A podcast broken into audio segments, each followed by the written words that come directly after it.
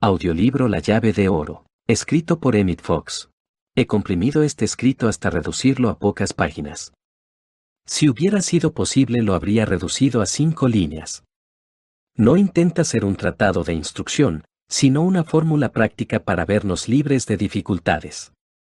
El estudio y la investigación están muy bien en su lugar, pero ni lo uno ni lo otro te librará de ninguna dificultad concreta.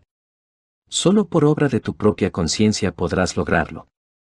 El error de muchas gentes, cuando las cosas les salen mal, es el de buscar ligero conocimiento ojeando libros y con esto no adelantan nada. Lee la llave de oro varias veces. Haz exactamente lo que dice y si eres bastante persistente, vencerás cualquiera dificultad. La llave de oro. La oración científica te hará, tarde o temprano, apto para salir tú mismo o para sacar a otros de cualquier dificultad existente sobre la faz de la tierra. Es la llave de oro de la armonía y de la felicidad.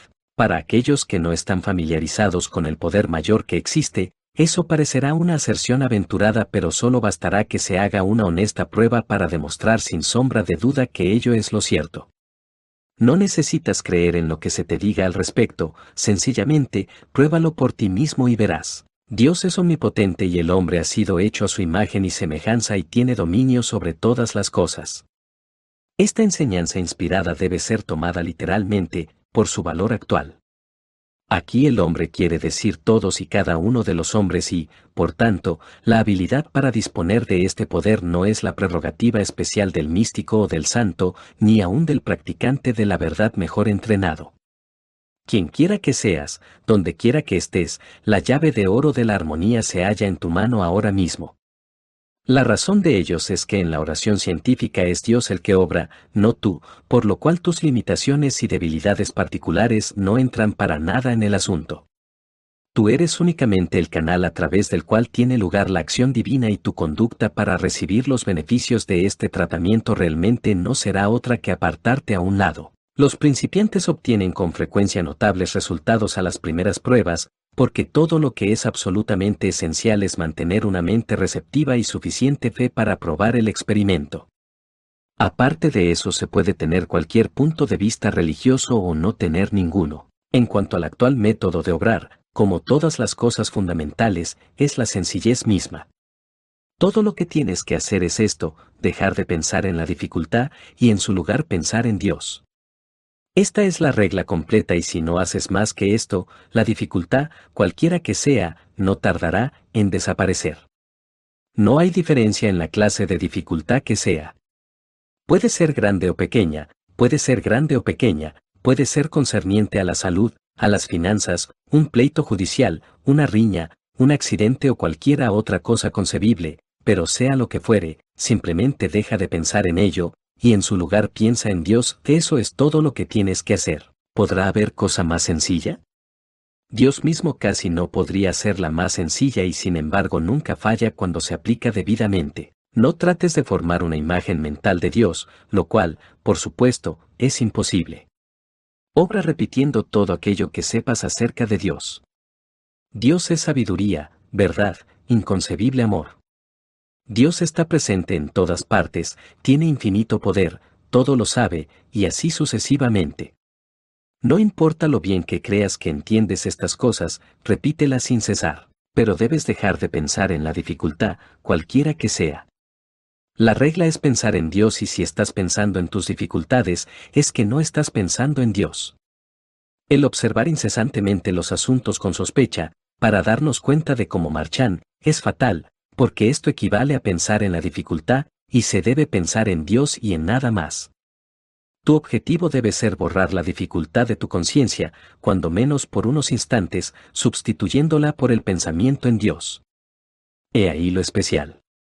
Si puedes quedar absorto en esta consideración del mundo espiritual de manera que realmente olvides por un rato todo lo que se refiere a la dificultad que te indujo a orar, te encontrarás seguro y cómodamente libre de esa dificultad es que has llevado a cabo tu demostración. Si quieres aplicar la llave de oro a alguna persona que te incomoda o a una situación difícil, piensa, voy a aplicar a Pepe o a María la llave de oro o a ese peligro que me amenaza, luego procede a desalojar de tu mente todo pensamiento que atañe a Pepe o a María o al peligro, reemplazándolo por el pensamiento en Dios. Si haces esto con alguna persona, no influirás sobre su conducta en manera alguna, excepto que le impedirás hacerte daño o molestarte y con eso solo le harás un bien. De allí en adelante es seguro que será una persona algo mejor, más iluminada y espiritual, nada más que porque le has aplicado la llave de oro. Un pleito judicial que esté pendiente o cualquiera otra dificultad probablemente se desvanecerán sin hacerse más graves, impartiéndose justicia a todos los implicados en él. Si puedes hacer esto con prontitud, repite con intervalos la operación varias veces al día. Sin embargo, asegúrate de que cada vez que lo haces, retiras todo pensamiento del asunto hasta la próxima ocasión. Esto es muy importante. Hemos dicho que la llave de oro es sencilla y sí lo es, pero, por supuesto, no siempre es fácil de aplicar. Si estás muy asustado o preocupado, puede serte difícil al principio distraer tus pensamientos de las cosas materiales pero repitiendo constantemente alguna expresión de verdad absoluta que consideres importante, tal como, solo existe el poder de Dios, o yo soy un hijo de Dios penetrado y envuelto en paz perfecta de Dios, o Dios es amor, Dios me guía, o quizás la más sencilla de todas, Dios está conmigo, no importa lo mecánico e inútil que al principio te parezca este tratamiento, pronto te darás cuenta de que él empieza a tener efecto y de que tu mente se aclara. No luches con violencia, sino con quietud e insistencia. Cada vez que encuentres tu atención, dirígela de nuevo a Dios. No pretendas delinear por adelantado la solución que probablemente deba tener tu problema. Eso solo vendría a retardar tu problema. Eso solo vendría a retardar la demostración. Deja la cuestión de medios y resultado final estrictamente a Dios. Lo que tú quieres es liberarte de la dificultad, con eso basta. Haz tu parte, que Dios no fallará en hacer la suya. Todo aquel que invocar el nombre del Señor será salvo. Advertencia. Para resolver problemas y vencer toda clase de dificultades, muchas personas en todas partes del mundo se han valido de la llave de oro, la cual en forma de la presente versión viene a desempeñar un nuevo servicio de utilidad. Me alegra sobremanera el poder cooperar de este modo al noble y valioso ministerio de Unity, en el que creo con toda sinceridad. Sea la llave de oro el medio de tu abrir la puerta de la salud, de la libertad y conocimiento de Dios. El equivalente mental. Escrito por Emmett Fox. Todos nosotros estamos sumamente interesados en un asunto. Hay una cosa que significa más que todas las otras cosas puestas juntas y esta es nuestra búsqueda de Dios y la comprensión de su naturaleza. El objetivo del movimiento metafísico es enseñar la práctica de la presencia de Dios. Practicamos la presencia de Dios viéndolo a Él en todas partes, en todas las cosas, en toda la gente, a pesar de cualquier apariencia contraria. Cuando miramos el mundo con los ojos de la carne, vemos inarmonía, temor y toda clase de dificultades, pero nuestro Maestro Jesucristo nos enseñó diciendo, No juzguéis por la apariencia, juzgad recto juicio, así que, al ver la apariencia del mal, miramos esa verdad que está detrás de éste.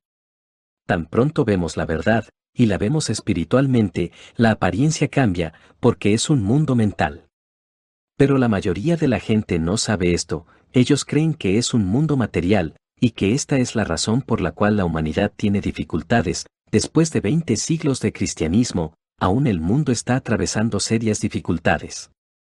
Pero nosotros sabemos la verdad, no juzgamos por la apariencia. Nosotros sabemos que vivimos en un mundo mental, y saber esto es la llave de la vida. Si a un niño se le fuera a enseñar una sola cosa, esta debería ser que este mundo es un mundo mental.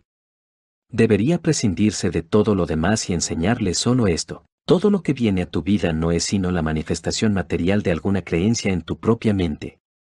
La clase de cuerpo que tienes, la clase de hogar, la clase de trabajo que haces, la clase de gente con la que te reúnes, todo está condicionado y corresponde a los conceptos mentales que tú tienes. La Biblia nos dice esto mismo desde el principio hasta el fin. Yo lo estoy diciendo en un lenguaje metafísico, la Biblia lo dice en lenguaje religioso, pero es la misma verdad. Cerca de 20 años atrás capté la frase equivalente mental, y ahora quiero decirles que para cualquier cosa que desees en tu vida, un cuerpo saludable, una vocación satisfactoria, amigos, oportunidades y sobre todo la comprensión de Dios, debes aportar un equivalente mental. Suministrate a ti mismo un equivalente mental y las cosas vendrán a ti. Sin un equivalente mental las cosas no pueden venir. Ahora en cuanto a las cosas en tu vida que quisieras que se disolvieran, cada quien las tiene. Tal vez quebrantos físicos, fallas en el carácter, sean las más importantes. Todos tenemos hábitos de pensamiento y acción, todos tenemos asuntos de negocios, familiares, condiciones personales, de los cuales quisiéramos deshacernos. Si liberamos de nuestra mente su equivalente mental, estos tienen que desaparecer. Todo lo que ves o sientes en el plano material, bien sea en el cuerpo, en el hogar, negocio o en la ciudad donde vives, es la expresión de un equivalente mental sostenido por ti. Las condiciones de tu ciudad son el resultado del equivalente mental de sus ciudadanos, y el estado actual del mundo es el resultado del equivalente mental de los 3.000 billones de personas que lo componemos. ¿Y qué acerca de la guerra? La misma es la expresión física del equivalente mental sostenido por la raza humana. La raza humana ha creído en el miedo. Ha creído que puede enriquecerse cogiendo lo ajeno. Ha creído en la muerte. Ha creído en la escasez ha creído que la agresión paga y que el aprovecharse de las pertenencias ajenas da resultado. Todos hemos creído esto en cierto grado. El resultado natural de todo esto ha sido precipitarnos en el cuadro de la guerra, muerte, sufrimiento, etc. La humanidad tiene el equivalente mental de la guerra y la guerra se manifiesta. Hoy el mundo está comenzando a tener el equivalente mental de la paz y vendrá la paz. Un nuevo mundo vendrá. El nuevo mundo será digno de vivir en él. En el nuevo mundo que vendrá, un poco más adelante y que será más pronto de lo que muchos imaginan, habrá paz, armonía y comprensión entre los hombres y las naciones, pero siempre lo que vemos en lo externo es la precipitación en el plano físico del equivalente mental sustentado por una o más personas. Por supuesto, que la expresión equivalente mental la cogí prestada de los físicos y químicos. Hablamos del equivalente mecánico del calor, por ejemplo, y los ingenieros constantemente están cambiando al equivalente de las distintas clases de energía. Ellos tienen que descubrir cuánta electricidad se requiere para ciertos trabajos mecánicos, tal como operar un compresor. Necesitan averiguar cuánto carbón se necesita para producir cierta cantidad de energía eléctrica, etc. De igual forma, un equivalente mental de cada objeto o situación en el plano físico. El secreto de una vida de éxito está en edificar el equivalente mental de lo que deseas y deshacerte, expulsar el equivalente mental de lo que no deseas. Suponte que padeces de reumatismo. Tengo amigos en Londres que padecen del mismo mal todo el tiempo, en efecto, el reumatismo se conoce como la enfermedad nacional británica. Algunos lo sienten a principios de octubre hasta marzo, otros hasta Navidades y les dura hasta febrero. De cada dos hombres viviendo en el mismo pueblo, haciendo el mismo trabajo, comiendo de lo mismo, bebiendo la misma agua. ¿Por qué uno tiene reumatismo desde octubre hasta febrero y el otro no tiene reumatismo o lo tiene en una fecha distinta? ¿Por qué? Porque ellos han aportado el equivalente mental de que lo tienen. ¿Por qué una persona pendenciera siempre está en dificultades? Él cree que la ciudad de Nueva York es muy fogosa para soportarla, así que de pronto se traslada a Chicago. Él piensa que es más fácil en Chicago, pero muy pronto encuentra enemigos en Chicago y viaja hasta la ciudad de Kansas. Él ha oído decir que la gente allí es muy amable. Pero muy pronto tiene dificultades en esta ciudad también. ¿Por qué? Él tiene una actitud pelicosa tiene el equivalente mental para la contienda. Hay otro hombre, que donde quiera que va encuentra paz. Si hay una familia en pelea y los visita, reina la paz durante su visita. Él tiene el equivalente mental de paz y el verdadero amor divino. Así que la clave de la vida es edificar un equivalente mental de lo que deseas y eliminar los equivalentes de lo que no quieres, ¿cómo se hace? El equivalente mental se edifica pensando pausada, constante y persistentemente en la clase de cosas que anhelas, y pensando así tienes dos valores, claridad e interés. Si deseas construir algo en tu vida, si deseas tener salud, actividad correcta, tu verdadero lugar, inspiración, si deseas compañeros agradables, y sobre todo, si deseas la comprensión de Dios, forma el equivalente mental de lo que quieres pensando mucho sobre tal cosa, pensando claramente y con sumo interés. Recuerda, claridad e interés, son las dos polaridades. Polaridad universal. La ley de la polaridad es desde luego una ley cósmica. Cada cosa es producida por el efecto de otras dos. Todo lo que se produce en el universo entero es el efecto de dos cosas. Esta es la ley de la polaridad. En el mundo orgánico se conoce como paternidad. En el mundo inorgánico, el mundo de la física y la química, se conoce como protones y electrones. Así es como el mundo material se edifica, siempre se necesitan dos cosas para producir una tercera. Este es el verdadero significado de la Trinidad. Había doctrinas trinitarias antes del tiempo de Cristo.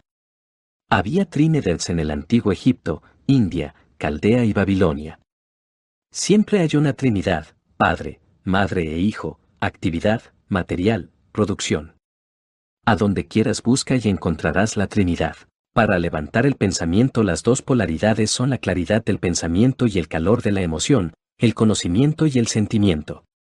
99 veces de cada 100, la razón por la cual los estudiantes de metafísica no generan la manifestación es porque les hace falta sentir sus tratamientos. Hablan la verdad, o sí, yo soy espíritu divino, yo soy uno con Dios, pero no lo sienten. La segunda polaridad falta cuando hablan acerca de sus dificultades y están llenos de emoción, sentir, pero al hablar de la verdad están fríos como un pez muerto, y de momento no puedo pensar en algo más frío que un pez muerto a no ser un metafísico que haya perdido su unificación con Dios. Ellos dicen, yo soy el Espíritu Divino, pero lo dicen sin sentirlo, sin embargo, cuando dicen, qué dolor tengo, está cargado de emoción, sentir, y por eso les da dolor y siguen con el dolor. Un hombre está desempleado y dice, Dios es mi fuente de provisión. El hombre siempre está en su perfecto lugar. Lo dice a la perfección, pero sin sentirlo. Si alguien le pregunta si ha conseguido ya trabajo, contestará, que va, hace dos años que no consigo trabajo, hago solicitudes, voy a ver cuánto trabajo me dicen, pero ellos estaban prejuiciados contra mí y no me dieron ninguna oportunidad. Radio. Tan pronto cae en la frase negativa la emoción le envuelve y la demostración es que sigue sin trabajo. El pensar claro y sentir lo lleva a la demostración, porque en esa forma se edifica el equivalente mental. Piensa en lo que quieras que te suceda. Si deseas estar saludable, alegre, próspero, con un empleo constructivo, con una comprensión elevada de Dios, no es necesario que hagas el cuadro, pero piénsalo, siéntelo y ponle todo tu entusiasmo e interés. Lo que llamamos sentimiento en conexión con el pensamiento es en realidad interés y entusiasmo. Sentimiento no es excitación. ¿Has sabido de algo que vino de la excitación salvo una apoplejía? El verdadero sentimiento en el pensar es provechoso. No podrá usted señalarme ningún hombre o mujer que haya tenido éxito, empezando desde el presidente hasta el limpiabotas, que no haya estado interesado en su trabajo, ni podrá señalarme a nadie que tenga el corazón puesto en su trabajo y que no haya tenido éxito. El limpiabotas que ha tenido éxito, tiene interés en su trabajo. Ha puesto su corazón en él. Él ama su trabajo. Hace su trabajo tan bien que le di doble propina al terminar su labor, pero ningún dinero compensaría su trabajo. Tenía tanto entusiasmo según limpiaba mis zapatos, le gustaba tanto que en verdad no le pagué por su trabajo. Él se pagó a sí mismo. Él disfrutó de su labor. Y tiene gente haciendo fila para limpiarle los zapatos. Usted edifica el equivalente mental de lo que quiere interesándose en él. Esta es la forma de crear sentimientos. Si deseas salud, interésate en la salud. Si deseas el lugar perfecto, interésate en dar servicio, haciendo algo con lo cual des servicio a tu prójimo. La razón por la cual la gente no progresa en sus negocios es porque tratan de elaborar planes por medio de los cuales le sacan dinero a su prójimo en lugar de pensar en las oportunidades de dar servicio. Ellos tienen solamente interés en lo que desean hacer, y se deshacen de las cosas que no les interesan. ¿En qué forma vas a extirpar los equivalentes mentales erróneos? Suponte que tienes un equivalente mental de resentimiento, desempleo, crítica, falta de comprensión espiritual. Cuando alguien habla de Dios no te interesa en forma alguna. Te da sueño, te aburres. Tal vez no te lleves bien con la gente, no que tú pelees con ellos, pero ellos pelean contigo, y la pelea surge. ¿Qué debe hacerse? La única forma de expulsar un equivalente mental equivocado es suministrando lo contrario. Piensa lo correcto. El pensamiento correcto automáticamente estirpa el pensamiento erróneo. Si tú dices, no voy a tener más resentimiento. No creo en esto. No voy a pensar en esto, ¿en qué estás pensando sino en resentimiento?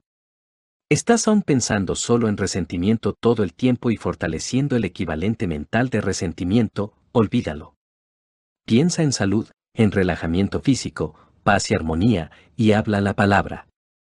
Así estás edificando un equivalente mental de salud. Si deseas el lugar perfecto, si tu problema es desempleo, no tienes trabajo, el trabajo es incorrecto, o un trabajo que no te gusta, si dices, no voy a pensar en desempleo, estás mal. Esto es pensar en desempleo, ¿no es así? Piensa en el lugar correcto. Positivamente. Si te dices a ti mismo, no pienso en la Estatua de la Libertad en Nueva York, tú sabes lo que estás pensando. No estás pensando en otra cosa sino en la Estatua de la Libertad. Allí está ella, con la antorcha en la mano. Te dices, no pienso en ella, pero realmente sí lo haces. Ahora les contaré que hace algún tiempo visité cerca de Springfield, Illinois, una perfecta reproducción de la villa de New Salem en los días de Abraham Lincoln. Hasta la cabaña era exacta. ¿Ya se te olvidó la estatua de la libertad? ¿No fue así? Estabas pensando en New Salem. Te di una idea distinta. Esta es la clave en el manejo de tu mente, el manejo de tu pensamiento y por consiguiente, la clave para manejar tu destino. No te apropies de cosas negativas, substitúyelas, suplántalas con cosas positivas y constructivas. La ley mental es que puedes deshacerte de un pensamiento sustituyéndolo por otro. Si un carpintero pone un calvo en una viga, allí queda el clavo, pero si él pone un segundo clavo encima del primero, un clavo saca otro clavo. Esto es lo que ocurre exactamente en la mente cuando sustituyes una imagen con otra.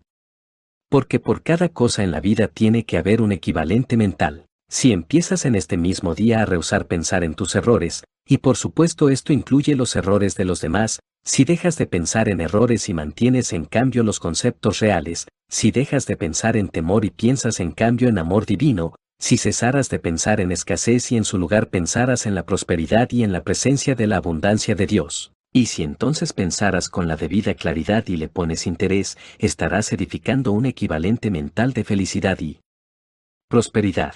Si tu pensamiento es muy vago no edificas un equivalente mental. Si tu pensamiento carece de interés, no edificas un equivalente mental. Así, haz tu pensamiento tan claro como sea posible. Nunca luches. Tan pronto asumes la actitud, voy a lograr lo que quiero, lo voy a conseguir, aunque me cueste la vida, toda edificación mental se estanca. A todos se nos ha dicho que nos relajemos.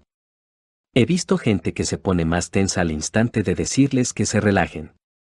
Ellos querían relajarse, aunque les costara la vida si era necesario, y por supuesto que perdieron de vista su verdadero propósito. Piensa lo que deseas tan claro como te sea posible, sé definido, pero no seas muy específico.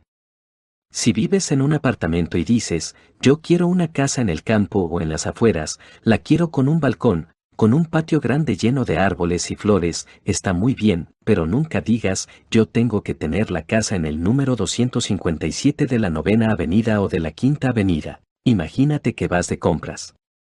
Por supuesto que deberás saber lo que deseas comprar por lo menos alguna idea específica de lo que quieres.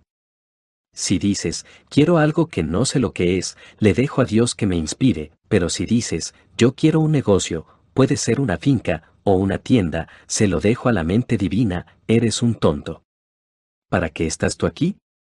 Debes tener algún deseo y anhelo porque tú representas a Dios. Por consiguiente, debes decir, yo quiero una tienda y sé la clase de tienda que deseo. Conozco una mujer que trajo a manifestación una tienda de sombreros. No tenía capital, pero quería un negocio. Quería una tienda de sombreros. Le encantaba hacer sombreros. Tenía talento natural para esta clase de trabajo. Podía hacer un sombrero para cada tipo de mujer. Y ese era el arte que necesitaba para la tienda de sombreros. No era una gran mujer de negocios, así que edificó el equivalente mental de una tienda de sombreros. Ella no dijo, tiene que ser en determinada cuadra, en cierta calle. Ella no dijo, voy a tener esta tienda, aunque me cueste la vida, quiero una tienda y voy a tenerla de Juanita. Ella edificó un equivalente mental específico y esta es la forma correcta de hacerlo. Si dices quiero un cuerpo saludable, fuerte y haces el equivalente mental, pensando constantemente en tu cuerpo como un cuerpo perfecto, está bien. No pienses en muchos detalles. No digas primero voy a enderezarme los dientes pensando correctamente y dejo la calvicie para más tarde, o quizás mejor arreglarme el asunto de la calvicie primero y los dientes que esperen. Aquí son los detalles los que están equivocados. Lo malo de elaborar está en entrar en detalles insignificantes, diciendo, lo quiero cuando yo diga, a mi manera, quiéralo Dios o no. En vez de entrar en muchos detalles debes tener una idea definida. No luches por aclarar tus ideas. Estarán más claras mañana, pasado mañana o dentro de 15 días. Si tienes un par de binoculares y deseas enfocar algo mejor, todo lo que haces es ajustarlos hasta enfocar claramente. Para obtener el equivalente mental tal vez necesites una semana, un mes, tal vez un año. Llénalo de interés, como si fuera una carga eléctrica, o se muere. La única forma es con amor. No te puede interesar algo si no lo quieres. Si lo amas, está lleno de interés, lleno de energía y vida, y se vuelve real. Hay una interesante anécdota de Napoleón. Él pensaba que una nariz grande era señal de un carácter muy fuerte. Él decía, dame un hombre de nariz grande. Si alguien venía donde él y le decía que tal o cual oficial merecía un ascenso, de inmediato preguntaba, ¿tiene la nariz grande? Si le mataban un oficial, él lo reemplazaba con uno de nariz grande. ¿Y saben ustedes lo que pasó? La ley le envió a Wellington, y Wellington fue quien lo destruyó a él. Wellington tenía la nariz más grande en la historia inglesa. Él mismo decía que tenía un gancho por nariz. Tómelo como un chiste si desea, pero conlleva una lección importante. La doctrina del equivalente mental es la esencia de la enseñanza metafísica, la doctrina que enseña que usted obtendrá todo aquello de lo cual provee un equivalente mental. He conocido muchos casos sobresalientes donde la gente suministró el equivalente mental y del cielo surgieron cosas que ellas nunca hubieran conseguido en forma corriente. Conozco hombres y mujeres en Londres y Nueva York y otros lugares que humanamente no parecía que tuvieran éxito nunca, pero se apropiaron de este conocimiento del equivalente mental, lo sostuvieron y tranquilamente aplicaron este conocimiento y tarde o temprano, sin ayuda externa, lo que anhelaban vino a sus vidas, y lo conservaron y fue una bendición para ellos, edificando un nuevo equivalente mental. Es tu trabajo traerlo a la demostración y para realizarlo con éxito necesitas conocer por qué debes hacerlo. ¿Por qué debes traerlo a manifestación? Algunos dicen, si Dios es todo y todo es perfecto, ¿por qué debo buscar y demostrar su ley? ¿Por qué debes probar la armonía del ser en tu propia vida? You're listening to Bocaranda Radio. Esta es la razón. Si no hubiera necesidad de manifestación podría uno irse a dormir y quedarse allí, o tal vez más sencillo, ir donde el primer enterrador que encontrara. Por supuesto que estamos aquí en la tierra para hacer la manifestación de Dios y la verdadera expresión es lo que llamamos manifestación, porque así se demuestra la ley del ser. Es tu obligación mantenerte saludable, próspero y libre. Es tu obligación expresar a Dios, a la magnitud de tu capacidad, y no tienes derecho a relegar tus esfuerzos hasta no haber logrado esto. A menos que tengas excelente salud y visiblemente estés regenerándote hasta haber logrado colocarte en el sitio perfecto y la actividad correcta, hasta estar conscientemente libre de todo temor, ansiedad, crítica, tú no estás demostrando y debes buscar por qué no y corregir el error, sea cual fuere. Jesús nos enseñó a demostrar nuestra conciencia, y Unity nos enseña lo mismo hoy día. Siempre traes a demostración aquello que tienes en la mente. ¿Qué clase de mente tienes? No te lo voy a decir, y no dejes que nadie te lo diga tampoco, porque ellos no lo saben. Aquellos que simpatizan contigo te dirán que tu mentalidad es mejor de lo que es, aquellos a quienes no les caes bien, te dirán que es peor. Así que no le preguntes a nadie sobre tu mentalidad, sino examínate tus condiciones y verás lo que estás manifestando. Este método es científico e infalible. Si un ingeniero mecánico está elaborando un nuevo diseño para un motor de automóvil, si va a hacer algo diferente en las válvulas, por ejemplo, él no dice, me gustaría saber lo que Smith piensa de esto. La tengo amistad a Smith, si a él no le gusta esto no lo hago. Ni tampoco él se dice, no voy a poner en práctica esta idea porque viene de un francés y no me gusta esa gente. Él es impersonal en este caso y no se deja embargar por la emoción. Él dice, voy a probarlo y se decide por los resultados que obtenga.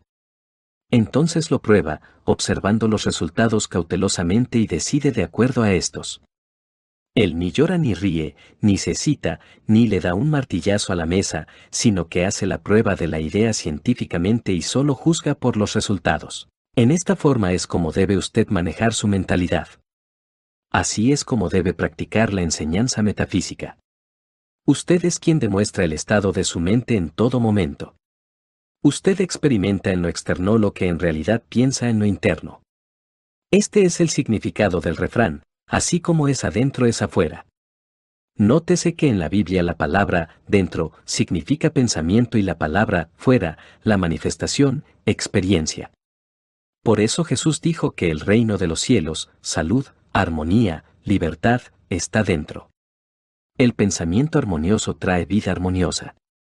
El pensamiento de miedo, ira, trae sufrimiento y frustración. Esto me trae a mí al punto más importante de lo que quiero decirles, es decir, si deseas cambiar tu vida, si deseas estar saludable, joven, próspero y sobre todo si deseas estar más cerca de Dios, y sé que ustedes si quieren, debes cambiar tus pensamientos y mantenerlos cambiados. Este es el secreto para controlar tu vida, y no hay otro camino. Jesús mismo no hubiera podido lograrlo en otra forma porque esta es la ley cósmica. Cambia tu pensamiento y manténlo cambiado. Se nos ha dicho esto desde que el movimiento metafísico comenzó. Lo escuché por cerca de 40 años en Londres en esta forma sencilla, pero muchos somos muy lentos en la realización de su importancia. Si deseas cambiar alguna condición en tu vida, deberás cambiar tu manera de pensar sobre la misma y mantenerte en el cambio entonces la condición cambiará de acuerdo. Todo lo que alguien puede hacer por ti es tratar de que cambies tu manera de pensar. Esto es lo que un metafísico puede hacer por ti, pero tú tienes que mantener el cambio. Nadie puede pensar por ti. Cambiar de manera de pensar y mantener el cambio es la forma de edificar un equivalente mental, este es el secreto del logro. Ya tienes el equivalente mental de todo lo que hay en tu vida hoy, y deberás destruir esos moldes de lo que no deseas más y así desaparecerán de tu vida. Deberás hacer un molde nuevo o un equivalente mental de lo que deseas ver manifestado en tu vida. Por supuesto que cambiar tu manera de pensar por un corto tiempo es la cosa más fácil del mundo. Todos lo hacen después de asistir a una conferencia metafísica. El ambiente excelente, las instrucciones positivas hacen sentirse optimista. El maestro recuerda a la audiencia la verdad del ser, y ésta piensa, yo creo en esto, voy a ponerlo en práctica, pero en cinco minutos más tarde después de salir de la conferencia, se olvidan. El problema con la mayor parte de los estudiantes no es que no cambien su pensar, sino que no lo mantienen cambiado. Si deseas salud, debes cesar de pensar en enfermedad y miedo, debes hacer el hábito de pensar en salud y armonía. No hay enfermedad a menos que exista el temor. Nada te puede afectar adversamente si no fuera por el miedo que le tienes. Cada quien tiene muchos miedos en el subconsciente de los cuales no está consciente, pero ellos trabajan de igual forma. Un hombre dijo, visité un pueblo en un país extranjero al este de Europa donde había una epidemia de tifoidea. Yo no sabía que había tifus allí, nunca había pensado en esto.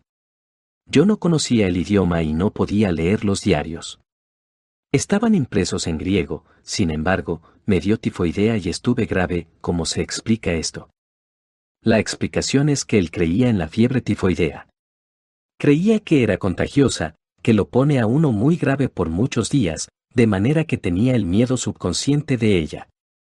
Él supo subconscientemente que había una epidemia de tifoidea alrededor de él, y como siempre ocurre, el subconsciente dramatizó su creencia del miedo, y le presentó un buen caso de fiebre tifoidea. Cambia tu manera de pensar y mantén el cambio no por un momento o diez días seguidos sino firme y constantemente. Entonces edificarás un nuevo equivalente mental y un equivalente mental es demostrado siempre. El secreto de la armonía y el éxito está en concentrar tus pensamientos en la armonía y el éxito. Por eso yo enseño que la atención es la llave de la vida. Aquello en lo que pones tu atención y te concentras se manifiesta en tu vida porque tú estás edificando un equivalente mental. Muchos fallan en concentrarse con éxito porque creen que la concentración significa esfuerzo de voluntad. En sí tratan de concentrarse en sus músculos y los vasos sanguíneos. Fruncen el entrecejo. Aprietan los puños. Sin querer están pensando en un taladro y creen que mientras más fuerte aprieten, más ligero es el resultado. Pero todo esto es incorrecto. Olvídate del taladro y piensa en una cámara fotográfica. En una cámara no hay necesidad de apretar muy fuerte. Aquí el secreto está en el enfoque, si deseas retratar algo, enfocas eso con el lente, serena firme y persistentemente por el tiempo necesario. Suponiendo que deseo retratar un florero con flores, ¿qué hago? Bueno, no lo aprieto violentamente contra el lente de la cámara. Esto sería tonto. Pongo el florero frente a la cámara y lo dejo allí. Pero suponiendo que después de unos minutos muevo el florero y pongo un libro frente a la cámara y luego lo muevo también y pongo una silla y pongo las flores detrás por un momento, etc., ¿saben ustedes lo que le ocurrirá a mi foto? Saldrá borrosa. ¿Y no es esto exactamente lo que la gente hace con sus mentes cuando no mantienen sus pensamientos concentrados en algo por el tiempo necesario? Piensan en salud por unos minutos, pero luego piensan en la enfermedad o el miedo. Piensan en la prosperidad, luego en la escasez y en la depresión. Piensan en cuerpos perfectos, luego en la vejez, sus dolencias, achaques.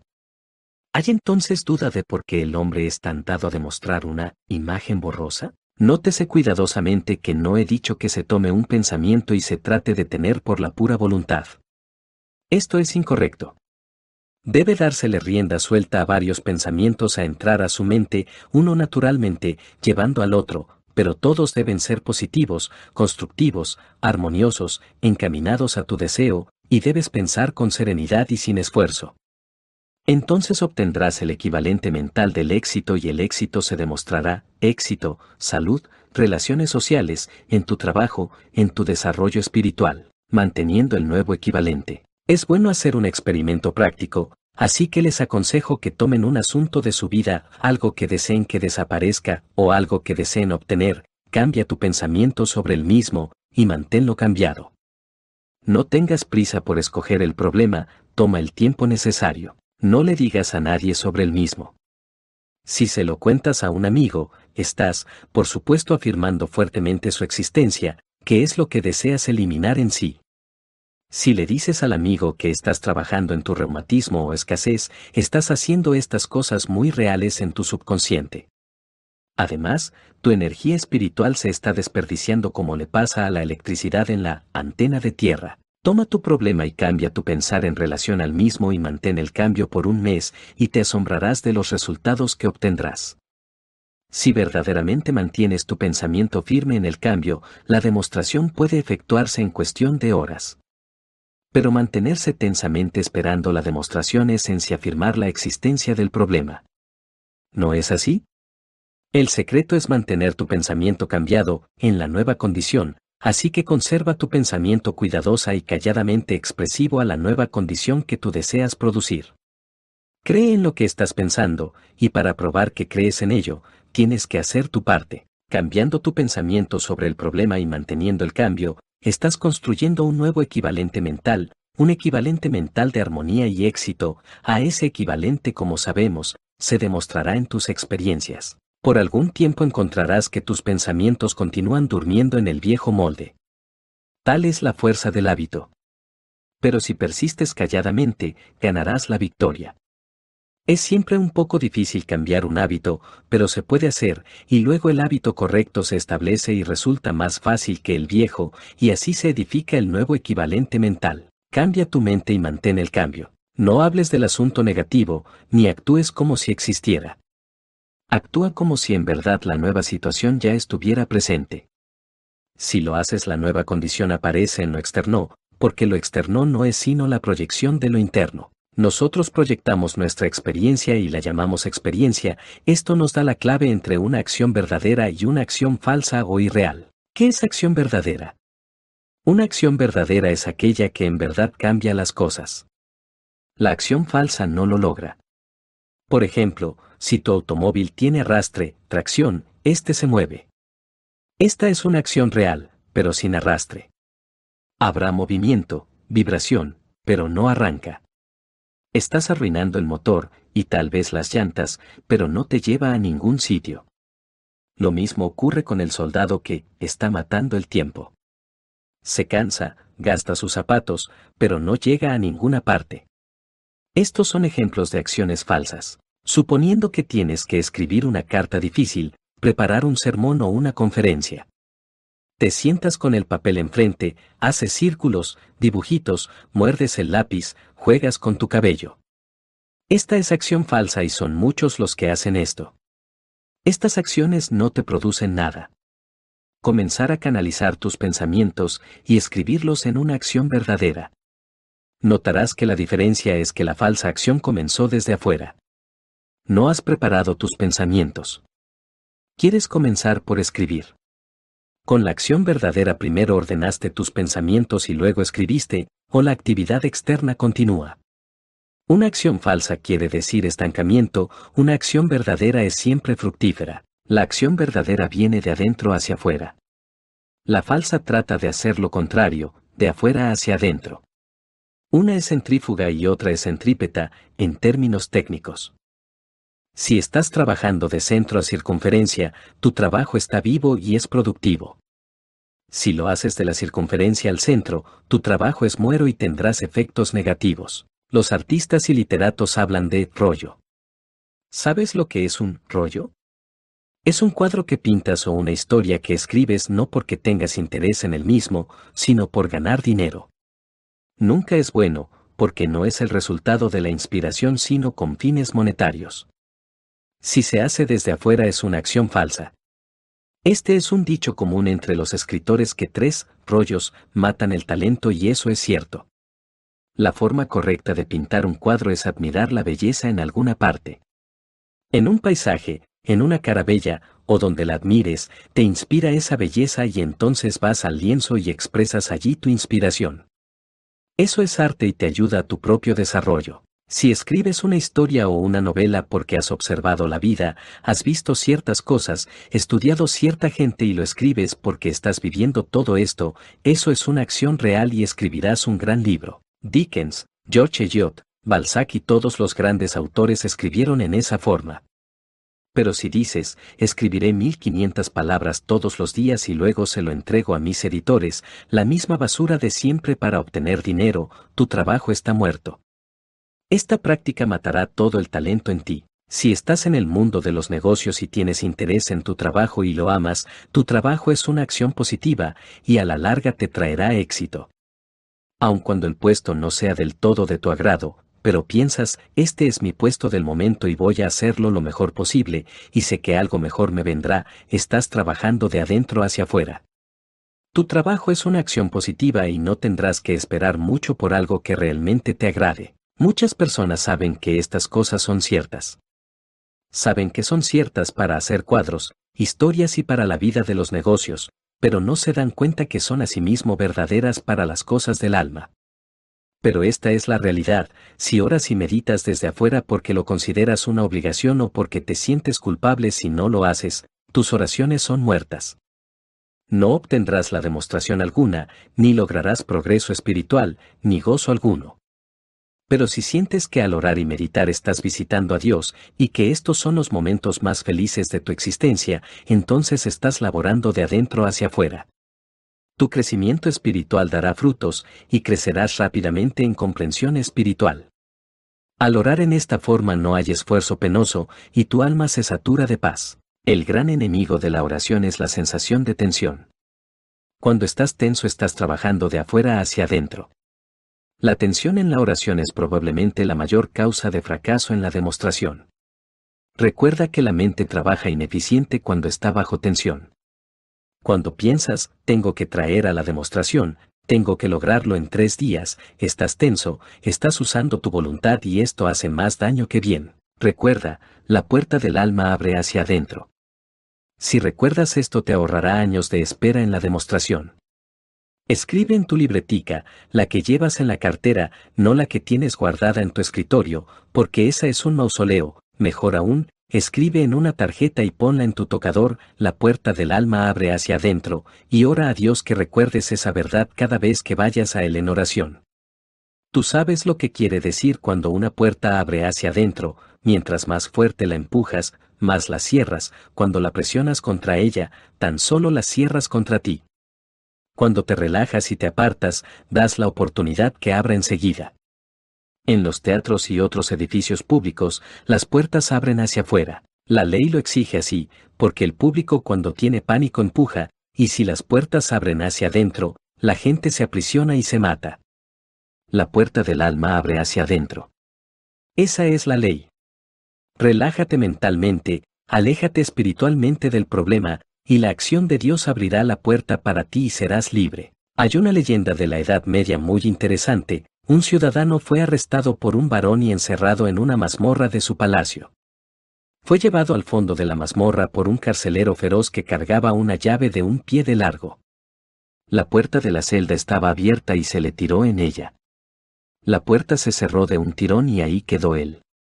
Estuvo encerrado allí unos veinte años, la puerta se abría con un gran ruido y crujido, se le daba un jarro de agua y un mendrugo de pan, y de nuevo se cerraba la puerta. Después de veinte largos años el prisionero decidió que ya no podía soportar más el encierro. Él quería morir, pero no quería suicidarse. Así que decidió que al día siguiente cuando el carcelero viniera, él lo atacaría. El carcelero lo mataría y así terminarían todos sus tormentos. Pensó examinar la puerta cuidadosamente para estar listo para el día siguiente y llegando a ella agarró el picaporte y le dio la vuelta. Para sorpresa suya la puerta se abrió y cuando la examinó vio que no tenía cerradura y que nunca había tenido y se dio cuenta que durante esos 20 años no había estado cerrada sino en su creencia. En cualquier momento durante ese tiempo pudo haber abierto la puerta si tan solo hubiera sabido. Él creía que estaba cerrada, pero no lo estaba tanteando siguió por el corredor y subió las escaleras. Allí habían dos soldados conversando y no hicieron ademán alguno de detenerlo. Cruzó un patio grandísimo sin llamar la atención. Había un guardia armado en la casilla del portón de salida, pero ni se fijó en él y salió afuera como hombre libre. Llegó a su casa sin ser molestado y vivió feliz de ahí en adelante. Él pudo haber hecho eso mismo en cualquier momento en esos 20 años de arresto si hubiese tenido el conocimiento suficiente, pero no lo hizo. Era un cautivo, pero no de una celda de piedra y hierro, sino de falsas creencias. No estaba encerrado, tan solo creía que lo estaba. Por supuesto, esto no es más que una leyenda, pero una en extremo instructiva. Todos estamos viviendo en alguna forma en una prisión, unos en una de una clase, otros en otra, unos en una prisión de carencia, algunos en una prisión de remordimiento, otros en una prisión de ciego e ininteligente temor, otros en su prisión de enfermedad. Pero siempre la prisión está en nuestro pensamiento y no en la naturaleza de las cosas. No hay verdad en nuestros problemas aparentes. No hay realidad en la carencia. No hay poder en el tiempo ni en las condiciones para convertirnos en viejos, cansados o enfermos. Las enseñanzas de Jesucristo y el movimiento de Unity en particular vienen en nuestra ayuda y dicen, no estás encerrado en una prisión de circunstancias. No estás encadenado en calabozo alguno. En el nombre de Dios, toca la puerta, sal fuera y se libre. Edificad un equivalente mental de libertad, de vibrante salud física, de verdadera prosperidad, de creciente comprensión y convicción de Dios. Edificadlo pensando en ellos, teniendo fe en ello y actuando debidamente, y el viejo equivalente de limitación irá gradualmente desapareciendo, pues la puerta no tiene cerrojo, y la voz de Dios en vuestro corazón dice, sed libre. You're listening to Boca Radio.